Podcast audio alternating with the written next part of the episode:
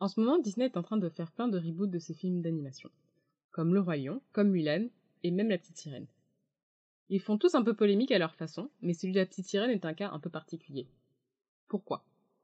Parce que c'est une actrice noire, Ali Bailey, qui a été choisie pour jouer dans ce live action. Pour certaines personnes, ce n'est pas crédible d'avoir une petite sirène noire, car ce conte serait d'origine danoise, et d'autant plus que dans le film d'animation, elle est blanche. Mais si on regarde un peu de plus près, dans l'histoire originale, donc de Andersen, il y a plein d'éléments qui ne sont pas repris dans le film d'animation. Alors en premier, le prince et elle ne se marient pas à la fin, et elle s'offre atrocement pour avoir des jambes. Je vous cite Je te préviens que cela te fera souffrir comme si on te coupait avec une épée tranchante. Chacun de tes pas te causera autant de douleur que si tu marchais sur des épingles et fera couler ton sang. Dans l'histoire d'Andersen, encore une fois, on lui coupe aussi la langue.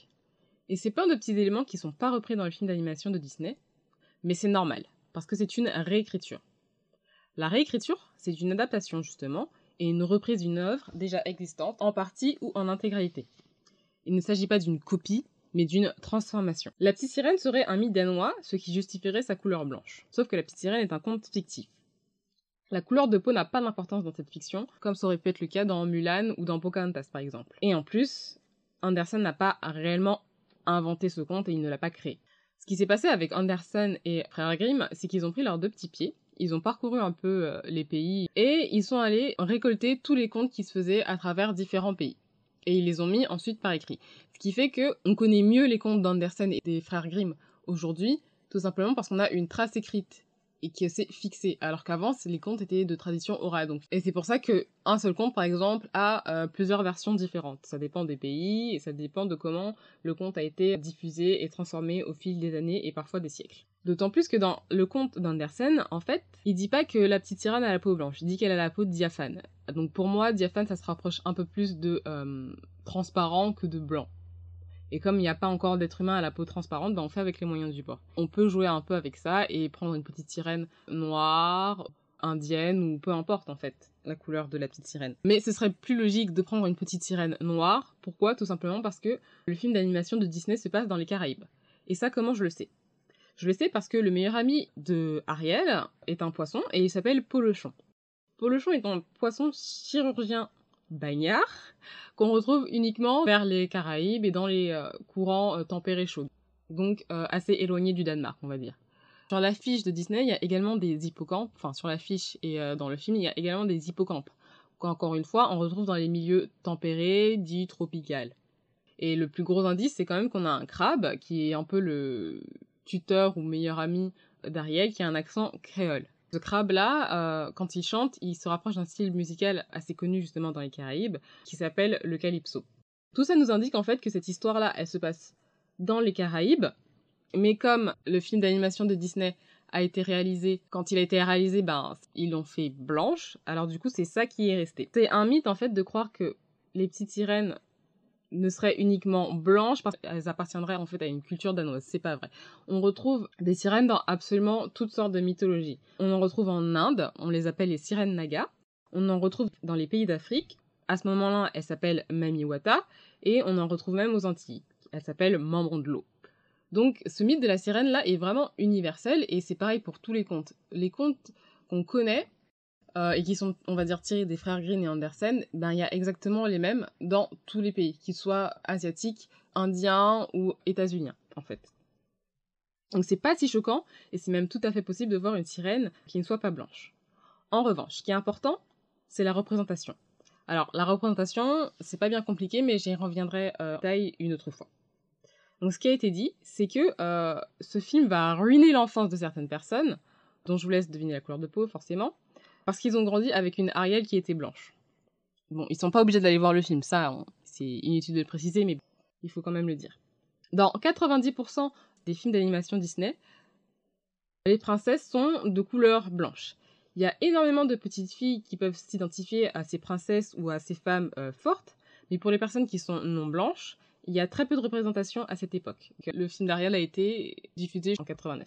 Mais du coup, à qui peut s'identifier une petite noire ou une petite fille d'origine asiatique ou une petite fille d'origine indienne? Il n'y en a pas beaucoup. Il a fallu attendre 2009 pour avoir une princesse noire. C'est Tiana, la princesse dans La princesse et la grenouille. Il a fallu encore dix nouvelles années pour qu'on ait une autre princesse et qui du coup soit Ariel. Alors qu'il existe en fait des milliers de princesses et de personnages blancs euh, dans les médias de masse, donc pas uniquement les films d'animation, mais au cinéma ou dans les séries télévisées, etc. Mais apparemment, les petites filles noires n'ont pas le droit de pouvoir s'identifier à une sirène ou à une princesse. Et ce discours, en fait, ce qui sous-entend, c'est cette peur de la théorie du grand remplacement. C'est effrayant pour certaines personnes qui sont toujours placées au centre de tout, du système économique, du système de divertissement, du système de représentation, de voir d'autres personnages qu'eux, donc des personnages non blancs, placés au centre, ne serait-ce qu'une fois en dix ans, et de voir des personnages non blancs dans l'espace médiatique. Et pourtant, ce sont des personnes qui, quand on les écoute, et quand on leur dit qu'il y a quand même un racisme qui est assez omniprésent en Occident, qui vont nous dire je ne vois pas les couleurs. Pourtant, la première chose qui est mentionnée quand on parle d'Ariel, c'est sa couleur de peau. On aurait pu dire énormément de choses. On aurait pu remettre en question sa façon de chanter ou euh, son talent d'actrice, parce que c'est une chanteuse. Hein. donc moi, le premier truc que j'aurais dit, c'est euh, est-ce qu'elle va vraiment bien jouer? Mais apparemment, c'est pas ça qui est important pour certaines personnes. C'est vraiment la couleur de peau et parce qu'ils ne peuvent pas se représenter et parce qu'ils se sentent trahis parce que normalement Ariel est blanche puisqu'elle est danoise. On va même jusqu'à parler de blackwashing. C'est exactement la même chose qui s'est passé avec euh, Idris Elba, qui devait jouer dans James Bond, et qui a finalement refusé le rôle. Il devait jouer dans James Bond, mais encore une fois, ce qui a été dit et reproché, c'est que James Bond était un Anglais, donc apparemment les Anglais ne sont pas noirs. mais ce qui a été dit notamment, c'est que James Bond était quelqu'un de très classe et que du coup, par extension, il ne pouvait pas être noir. Et là encore, on va me dire que c'est pas une question de racisme. Je trouve ça un peu bizarre. Par contre, dans d'autres films d'animation ou dans d'autres euh, adaptations cinématographiques, ça gêne pas du tout quand ce sont des personnes caucasiennes qui viennent représenter des personnes d'autres ethnies.